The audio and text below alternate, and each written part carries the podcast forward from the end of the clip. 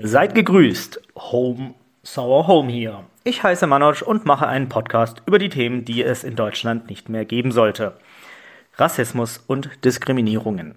Wöchentlich mache ich eine Folge, in der ich einmal persönlich ein Geschehen von früher schildere, welches es nach wie vor in Deutschland als Makel existiert. Und danach kommentiere ich eine aktuelle Schlagzeile oder News. Hier stehen dabei die rassistischen Entgleisungen im Fokus, die ich versuche einzufangen.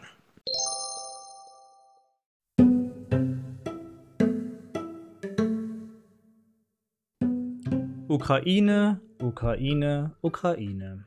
Es ist eine Dauerbeschallung. Es macht tröge. Es stumpft ab. Ich mache aktuell ungern die Nachrichtenseiten auf, weil es aktuell voll ist mit dem Zeug und eben auch andere Dinge, die so in der Welt passieren, finden nicht wirklich Platz darin. Ja, Ukraine ist irgendwo in Europa und nein, ich will die Ukraine nicht kleinreden. Aber eine russische Invasion, das passiert aktuell nicht das erste Mal. Und Belarus oder auch Weißrussland genannt, ist ebenfalls Teil Europas und ja, der letzte Diktator, der hier sitzt, ähm, den lassen wir einfach so schalten und walten. Hm, obwohl, naja, Russland der NATO ebenbürtig ist, hat man bislang noch nicht irgendwelche Entscheidungen fällen können, außer ein paar lächerliche oder auch jämmerliche Sanktionen, die eher ja, die eher die Unter- und Mittelschicht in Russland trifft und die Politiker, Oligarchen oder eben die Elite, ja, die lachen sich ins Fäustchen. Und ähnlich wie es sich zum Gas verhält, welches in Europa bzw. in Deutschland in großen Teilen aus Russland gekauft wird. Naja, die Dimensionen, ja, also lässt einen einfach nur sprachlos zurück. Also das sind solche Dimensionen, die kann man sich einfach nicht ausmalen. Ich werfe einfach nur mal die 250.000 Euro pro Minute für Erdgas und 30 Millionen Tonnen Erdöl pro Jahr in den Raum, den Russland an Europa und an Deutschland verkauft. Dennoch möchte ich mal den Fokus ein wenig davon wegbewegen und die anderen Dinge, die in der Welt so los sind. Und ja, mit meinem deutschen Rassismusverständnis ähm, das Ganze nicht nur erwähnen, sondern irgendwie in eine Linie bringen. Nur so als Beispiel. Letzte Woche gab es einen 24-Stunden-Aktionstag, wie die NRW-Polizei mit stolz geschwelter Brust in einer Pressemitteilung Stellung bezog.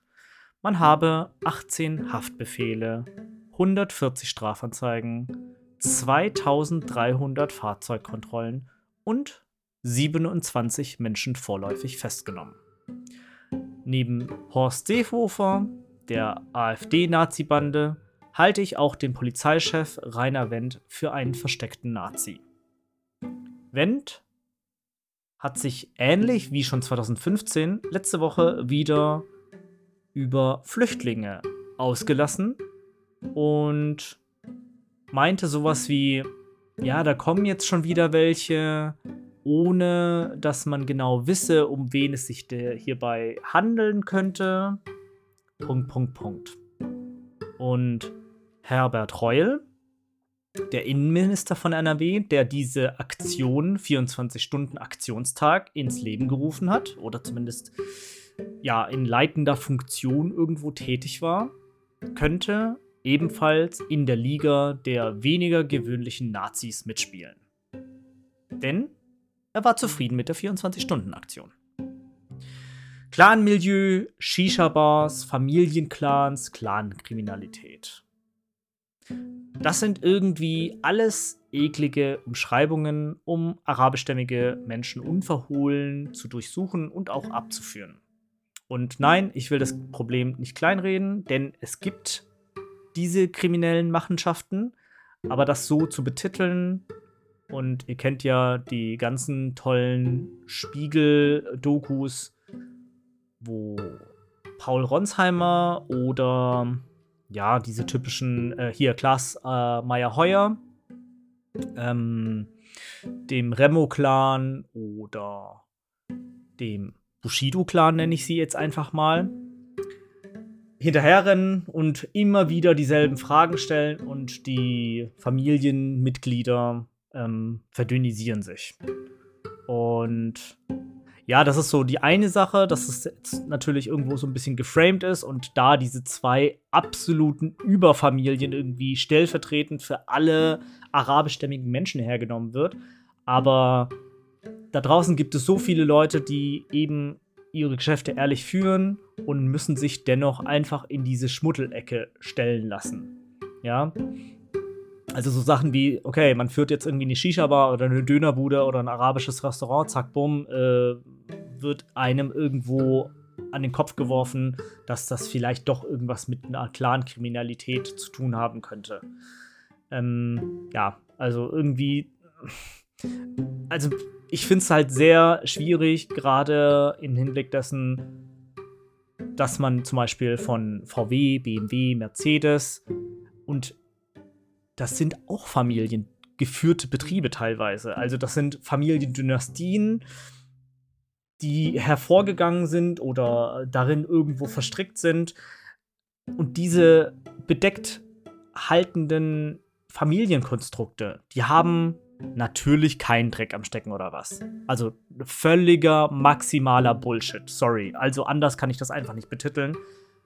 Denn BMW gehörte jetzt zum Beispiel zu den Sündern des Jahres 2021. Die waren in den Top 20, weil intransparente Supply Chains, ungenaue Angaben, woher die ganzen Stoffe herkommen. Und, das finde ich auch sehr interessant, in den USA wurden sie von einigen Magazinen gewählt, weil sie die Abgaswerte tatsächlich nicht einhalten konnten. Diese Dinge werden einfach mal so in der deutschen Medienlandschaft gerne mal weggelassen. Denn, äh, ja, interessiert ja aktuell keinen und wir müssen ja auch so ein bisschen unseren Stolz bewahren, bla bla bla bla bla. Also ganz ehrlich, ähm, ich habe jetzt noch nicht mal die Vermögenssteuer angesprochen. Oh, das böse V-Wort würde ich jetzt einfach mal schon sagen. Die einfach fucking längst überfällig wäre, jedoch einfach nicht kommt da viele Reiche ihre schützende Hand in Form von Geldkoffern bei PolitikerInnen stehen lassen. Dass der Abgasskandal keine Folgen für VW und Co. hatte, interessiert auch keinen. Strafen, die vor Gericht an und ausgesprochen wurden, aber nicht gezahlt oder eingehalten werden, sind auch eine Dimension. Das muss man sich einfach mal auf der Zunge zergehen lassen ein weltweiter Fall und in Deutschland werden Strafen ausgesprochen und keiner muss Geld zahlen oder hinter Gittern. Das war einfach nur eine Show. Sorry, anders kann man das halt nicht betiteln. Einfach, einfach fucking unfassbar. Das ist korrupt. Also, sorry, aber ich habe ganz lange gedacht, okay, Deutschland hat eine weiße Weste, man ist immer sehr penibel, man ist sehr genau. Die Rechtsprechung hat für jede Scheiße, je, für jeden krummen Cent gibt es irgendwo einen Paragraphen oder irgendeinen Absatz oder irgendein Journal, was solch einen ähnlichen Fall bereits besprochen hat. Ja? Und dann passiert sowas. Was soll man zu so einer verbumsten Scheiße bitte sagen? Also, da bleibt einfach nur die Spucke weg. Das erinnert mich an mein Studium, da haben wir in einem Fall in Jura oder in BWL, ich bin jetzt gerade ein bisschen unsicher, auf jeden Fall haben wir da den Fall von Samsung durchgesprochen. Und zwar war das der Chef von Samsung, der wegen Steuerhinterziehung, einer Affäre und wegen Unterschlagung von Boni theoretisch hinter Gittern hätte wandern sollen. Der Chef jedoch drohte dem Land vor Gericht, wenn er ins, Gese wenn er ins Gefängnis muss, dann würde er die Werke nach Japan oder China oder Taiwan, keine Ahnung, abwandern lassen. Und die Staatsanwalt Südkoreas ließ dann den Fall fallen. Mit einer kleinen Aufwandsentschädigung oder sowas in der Art. Und als ob das nicht schon krass genug wäre, ist es so, dass Samsung für, ich würde sagen, glaube ich, knapp 25 Prozent des Bruttosozialproduktes in Südkorea verantwortlich ist. Raubkapitalismus at its finest. Die lächerliche Strafe, die dann im Gerichtssaal verhängt wurde von wenigen Millionen Won, also umgerechnet, ich würde jetzt mal pauschal sagen, durch 1500, also irgendwie wenige hunderttausend Euro. Weniger sogar. Ähm, also nicht mal ein Tropfen auf dem heißen Stein wert. Die wurden ebenfalls nicht gezahlt. Und ja, weil er der Chef von Samsung ist. Weil er es einfach kann. Der hat einfach auf diese ganze Rechtsprechung geschissen. Und genauso verhält es sich irgendwo in irgendeiner Art und Weise in Deutschland. Viele, viele Fälle bekommen wir einfach nicht mit, weil es unter Ausschluss der Öffentlichkeit geschieht. Die Reichen in Deutschland, ja, wer kennt die denn überhaupt? Also die meisten sind nicht im Internet zu finden. Man weiß nicht, wer dazugehört, wer nicht dazugehört.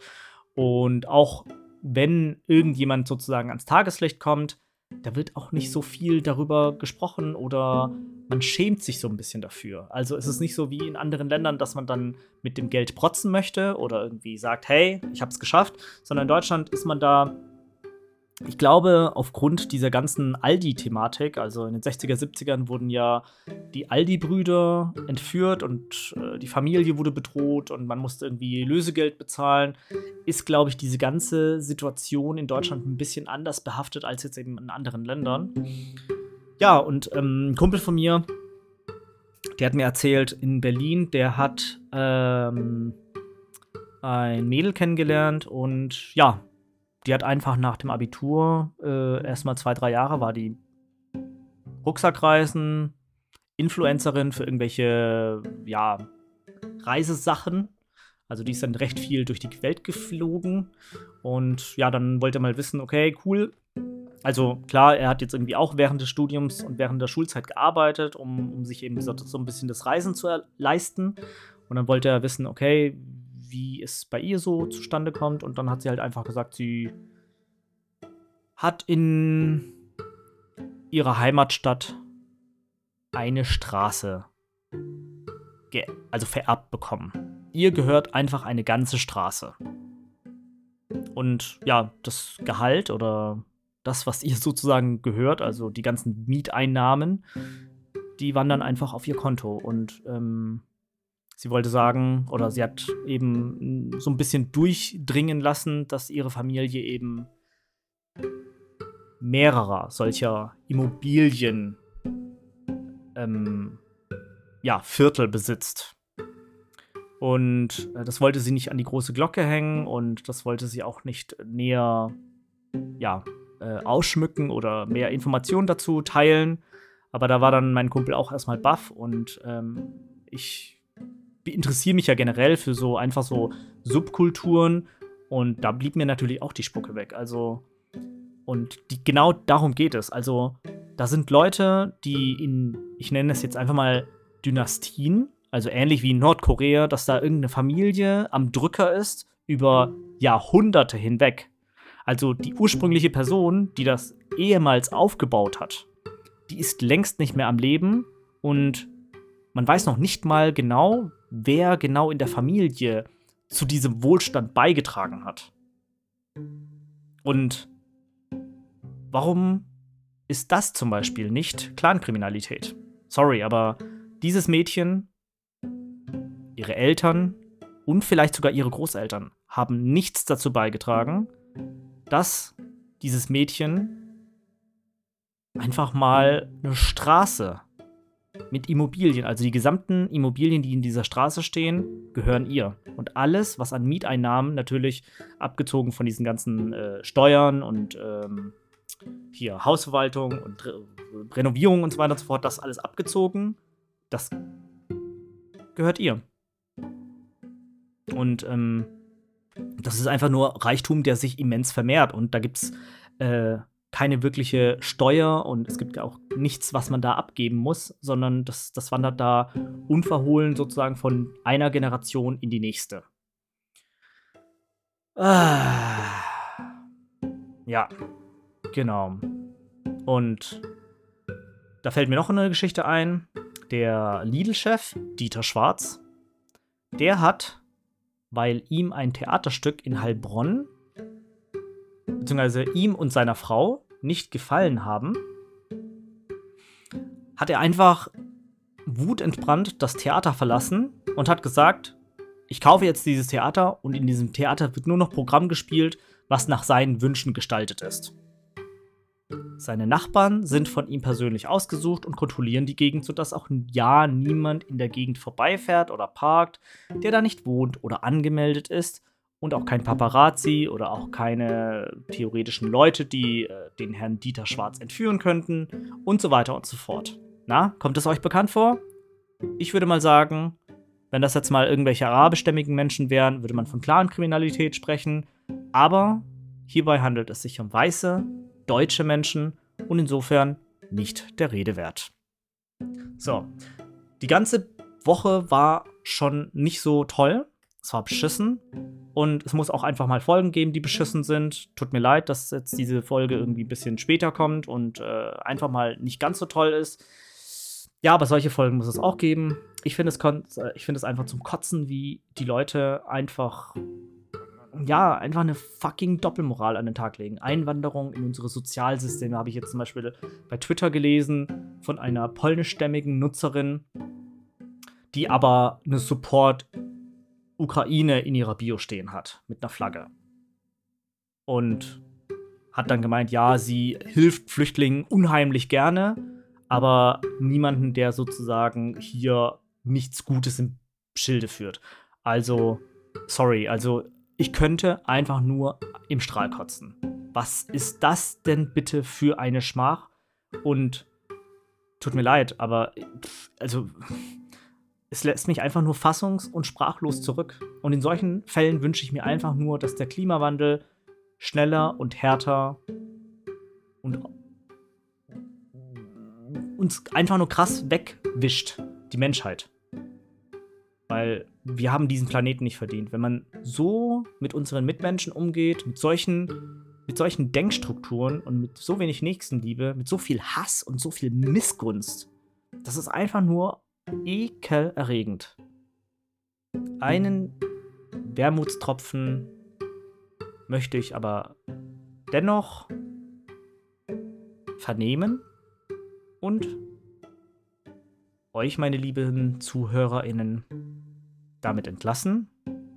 Denn Afghaninnen, Iraker, Irakerinnen, SyrerInnen und viele weitere, die damals während der Geflüchtetenkrise 2015 nach Deutschland kamen, sind aktuell nach Polen gefahren, um, in, um den Geflüchteten aus der Ukraine zu helfen. Und ich finde das toll, weil sie in den wenigen Sätzen, die man irgendwo in Twitter lesen konnte, geschrieben haben, dass sie teilweise in Deutschland ebenso ebenfalls so empfangen wurden oder es von Freundinnen oder Bekannten gehört haben, dass diese so in Deutschland empfangen wurden und sie deswegen dankbar sind. Und Sie helfen, sie sind hingereist, weil es eben die aktuelle Möglichkeit hergibt.